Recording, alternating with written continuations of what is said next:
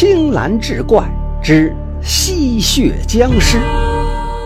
话说明宣德年间，山东青州有一张姓的新任县令，到任之初就听说前任留下一桩悬案，说的是离县衙三十里之遥有一个罗家庄，庄上有一富户罗四。某夜暴毙于村头的黑树林，死的时候面目狰狞，颈项处好像被利齿咬破，浑身没有一丝血色。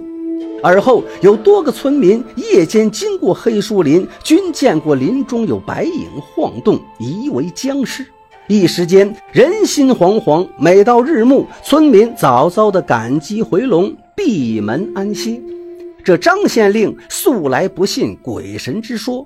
趁着新上任没有几个人认识，欲往罗家庄探一个究竟。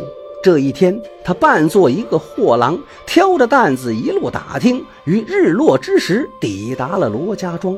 此时夕阳西下，家家户户炊烟袅袅，他顿觉是饥肠辘辘，便欲找个农家安顿一晚。走进村里，却见家家户户门窗紧闭，挨家逐户的敲门，却无一回应。正彷徨无助时，一老叟匆匆地走进村中。张县令拦住老叟，躬身施礼道：“敢问老丈，此处可有客栈？”老叟上下打量一番，张县令道：“客官是外乡人吧？实不相瞒。”因为我们这个村子夜里常有僵尸出没，已很久没有客人往来，客栈也早已歇业。我看客官还是早早离去为好，以免遭不测。张县令道：“天色不早，一时半会儿实在难寻住处，老丈可否留宿小可一晚？”老叟摇摇头道：“客官见谅。自从那僵尸出来之后，村上不容生人留宿啊。”张县令闻言是苦苦哀求，这老叟方才指着村尾说：“客官若不嫌弃，沿此路过去有一幢废弃的小楼，您可以将就一晚。”张县令谢过老叟，行至村尾，果见一幢小楼，楼前杂草丛生，楼下蛛网缠绕。门锁已朽，轻推即落，再推灰尘是扑面而来，却是许久无人居住。楼下的室内摆有桌椅卧具，他简单清扫完后，便口中胡乱塞了点干粮，合衣而卧。不消一会儿，便沉沉睡去。这一夜平安无事，只睡得日上三竿，张县令方才醒来。他挑着担子进入村里。这罗家庄地处偏僻，购置日常物品需至十里开外的市镇。忽闻来了个货郎，男女老少是蜂拥而至，把张县令围得水泄不通。昨日那个老叟亦在其中，买卖的间隙，张县令问其僵尸之事，众人皆面露惊悸之色。更有一个妇人。曾氏描绘起来是绘声绘色，言罢突然涕泪俱下，被同来之人扶了回去。曾氏的感情如此大起大落，张县令大感蹊跷。他问道：“莫非此妇为罗四的遗孀？”老叟答道：“非也，她的丈夫赵大于三年前夜出未归，已被僵尸所害。你所居小楼便是他们之前的住所。”老叟自感失言道：“不过此楼并无异状，只是那曾氏建楼私人，故才搬与公婆同住。”张县令笑道：“老丈不必多虑，小可不才，但生性胆大。隔日再来，仍住于此。”数日后，张县令又于日暮时分到了罗家庄，径直住进了小楼。食用完毕，秉烛夜读，直至三更时分。正待熄烛就寝，忽听楼上似有一阵声音，接着明显又有踢踢踏踏的脚步声。他大感诧异，难道楼上有人行窃？思忖间，又听到楼上嘎吱一声，门开了，有人下楼，脚步声迟缓沉闷，但清晰入耳。他吹灭蜡烛，蹑手蹑脚走进房门，透过门缝向外张望，这一看。顿时吓得魂飞魄散，只见楼梯上有一个白色人影，月光下，此人身材魁梧，蓬头散发，面色枯黄，双眼翻白，一条红蛇露出口外。怪物下得楼后便出了门。张县令原本胆识过人，当即是镇定心神，随着他出了门，远远的尾随着。这夜正值十五，风清月明，四野俱寂。那怪物似乎觉察到身后有人，竟然越走越快，一路疾奔进了黑树林。顿时惊起林中夜鸟无数，在月下盘旋乱舞，节节怪叫，甚为阴森恐怖。张县令不敢贸然进入，在林外等了片刻，见没有动静，正待离开，忽听林中传来一声凄厉刺耳的惊叫，夜间听来格外的骇人。随后林中奔出一人，口中直呼救命，跌跌撞撞，竟和他撞了个满怀。张县令定睛一看，是个云髻散乱的女子，此时已是花容失色，抖如筛糠，正是前日向他描述僵尸的曾氏。张县令问曾氏何故如此，曾氏依然惊魂未定，语无伦次地喊道：“抓人！僵尸！僵尸啊！”张县令又好生一顿安慰，曾氏才定下神来。原来曾氏日间去山外走亲戚，归时因山路不熟而迷路，摸索到半夜才至罗家庄。适才路过黑树林，突然林中窜出一个面目恐怖的白衣僵尸，伸开食指向他扑来。曾氏撒腿就跑，僵尸在身后紧追。幸好有一株枯木横卧半路，曾氏跳了过去，僵尸被绊倒在地，他才方才脱险。张县令将曾氏送回村中，返回小楼，思忖着方才之事，心道那怪物不知会否再返回这个小楼。于是强打精神，躺在床榻上等待怪物。硬撑到五更时分，也未见门外有异响。他上眼皮直打架，迷迷糊糊的睡去。醒来已是午时，张县令起身上楼，楼上室门未关。里边同寻常卧室一样，他在室内来回踱步，细细打量着每个角落，未发现有什么不同，但始终觉得有什么情况，一时却琢磨不透。待出了房门，下了几步楼梯，突然间恍然大悟，原来踩楼梯和踩室内楼板之声迥然不同，同为木板，室内显然是空谷之音。他找来器械，反身回到室内，将楼板撬开，果然为上下两层，呈中空状态。继续撬下去，里面竟赫然出现了一具尸骸，尸骸上压着一把菜刀。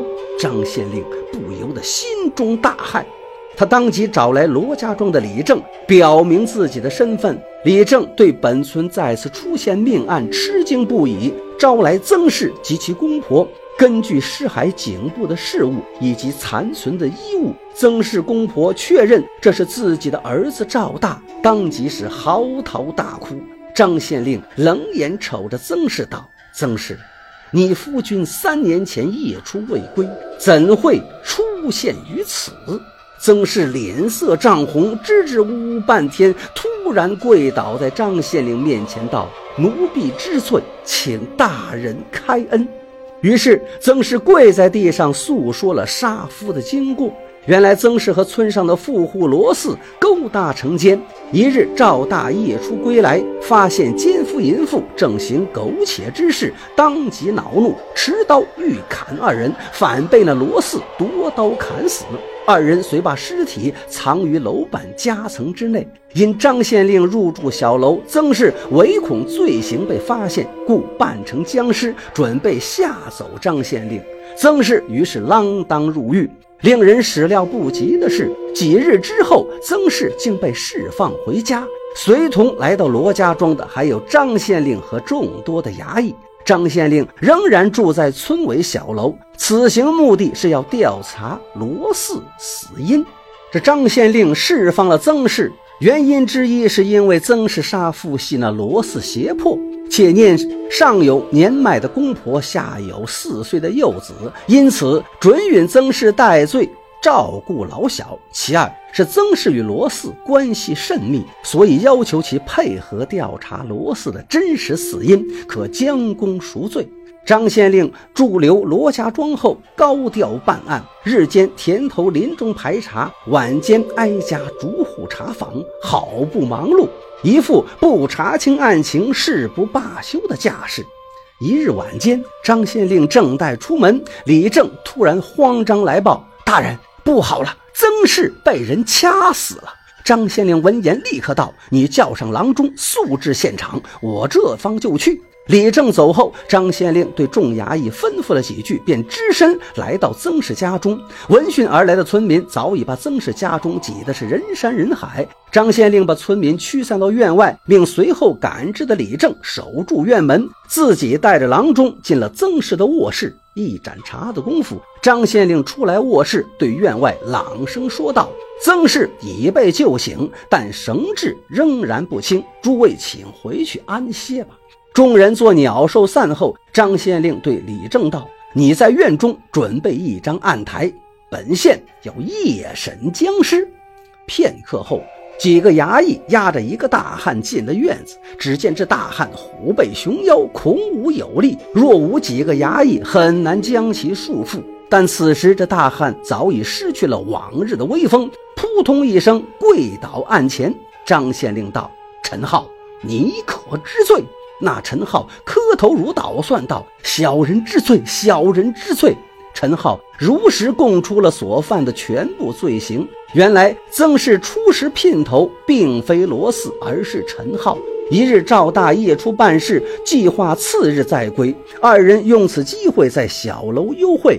谁料赵大半路折回，当场捉奸。陈浩怕奸情外露，用菜刀杀了赵大。哪知背后有眼，那村中的罗四因为早已垂涎曾氏的美色，在得知赵大外出后，遇到小楼偷腥，恰巧目睹了陈曾二人杀人之过，他借机威胁曾氏委身于他，否则就报官。曾氏无奈，只得就范。因天色渐亮，不便野外抛尸，三人于是合力藏尸于楼板夹层。那罗四家财万贯，勾搭上曾氏后，赠金送银，力讨欢心。曾氏有了新欢，逐渐忘了旧爱。陈浩被冷落，怀恨在心，胁迫曾氏设法杀掉罗四，并煞费心机地咬断罗四的颈脉，弃尸于黑树林。放谣言说罗四死于吸血僵尸。他又多次于夜间扮作白衣僵尸出入黑树林。发现赵大遗骸后，曾氏念及旧情，未供出陈浩。陈浩以为曾氏不久就会正法，自己则可逍遥法外。孰料曾氏不日又被放出，原因是配合调查僵尸一案，且可奖功赎罪。他恐被曾氏供出，因此掐死了曾氏。再说张县令。赴罗家庄询问僵尸一事时，曾氏先是兴致盎然地描绘僵尸，后又突然痛哭流涕，感情大起大落，令他顿感蹊跷。张县令二赴罗家庄时，夜遇僵尸，僵尸分明是个身材魁梧之人所扮，而曾氏偏偏说是自己，且又敢只身夜闯，谈僵尸色变的黑树林，让他再生疑窦。因此，张县令断定僵尸另有其人所办，推断僵尸一案恐与曾氏无关。而凭曾氏一个手无缚鸡之力的妇人，实难杀死一个精壮的汉子。若推断属实，他必有同谋，且同谋与僵尸办者可能同为一人。因此，曾氏归案后又被释放，只在放饵钓鱼，引蛇出洞。果然，陈浩再次行凶，掐死了曾氏。张县令将计就计，假称曾氏被救活，陈浩必然担心会被曾氏供出而外逃。张县令则事先安排好衙役，在各个路口守株待兔，终于擒获陈浩。至此，一桩悬案半月之内水落石出。此情时，李正问道：“大人，何以如此神速就能破了悬案？”张县令抚须笑道：“见怪不怪，奇怪自败。”言罢，率领众衙役策马而去。